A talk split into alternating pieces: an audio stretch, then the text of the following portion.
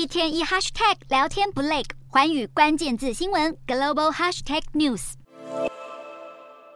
联准会主席鲍尔日前表示，央行尚未就三月会议做出任何决定，鹰派语气明显软化。同时，他强调，周五非农就业报告和下周的消费者价格指数等关键数据将对三月利率决定产生重大影响。美股四大指数多数收红，道琼指数下跌五十八点零六点，收三万两千七百九十八点四点；纳斯达克上涨四十五点六七点，收一万一千五百七十六点；标普五百小涨五点六四点，收三千九百九十二点零一点；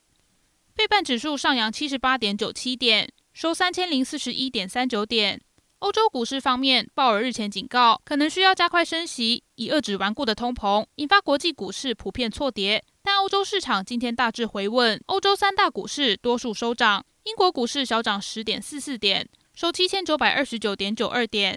德国股市小涨七十二点三四点，收一万五千六百三十一点八七点；法国股市下跌十四点五一点，收七千三百二十四点七六点。以上就是今天的欧美股动态。